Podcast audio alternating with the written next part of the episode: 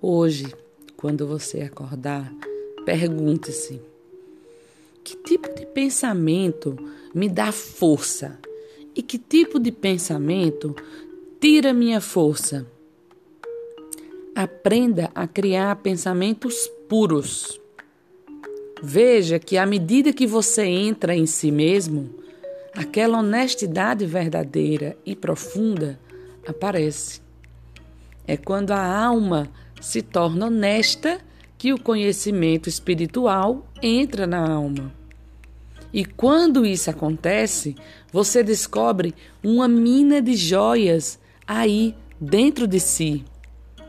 Portanto, tenha a sensatez de usar a mente de forma correta, a seu favor.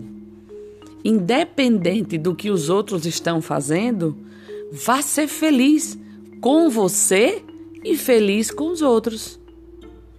Bom dia!